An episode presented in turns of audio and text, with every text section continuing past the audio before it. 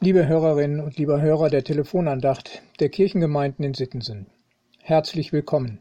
Es ist schön, dass Sie dabei sind. Heute ist Freitag, der 15. Januar, und die Losung steht auf den ersten Seiten der Bibel. 1. Mose 3, Vers 6. Die Frau nahm von der Frucht und aß und gab ihrem Mann, der bei ihr war, auch davon. Und er aß. Ich bin sehr froh darüber, dass dieses Wort für unseren Tag heute durch einen hilfreichen Vers aus dem Lukasevangelium ergänzt wird. Ich denke nämlich, dass die Losung erst durch die Ergänzung aus dem Neuen Testament richtig zu verstehen ist und vor Missverständnissen bewahrt wird. In Lukas 6, Vers 39 heißt es, Kann denn ein Blinder einem Blinden den Weg weisen? Werden sie nicht alle beide in die Grube fallen?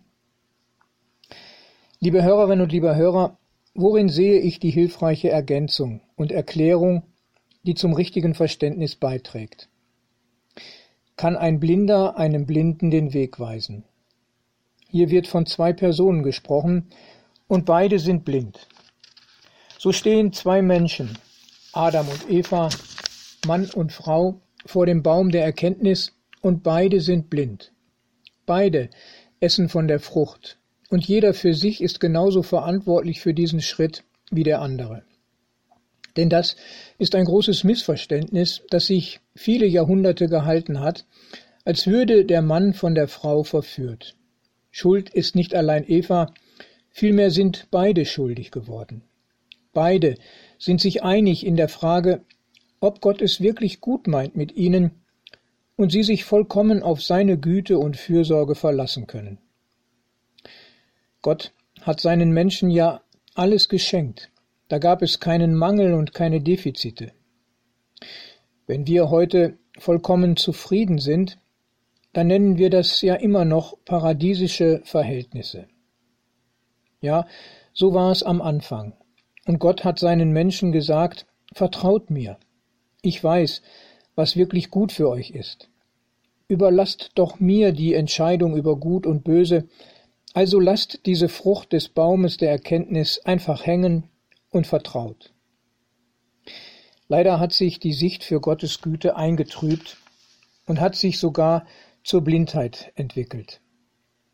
Die Menschen haben die Entscheidung, was gut und böse ist, an sich gerissen. Ihr Misstrauen gegen Gott, ob er es wirklich gut meint, hat sie mit Blindheit geschlagen. Und bis heute ist es so, dass wir Menschen meinen, wir wüssten selbst, was das Beste für uns ist.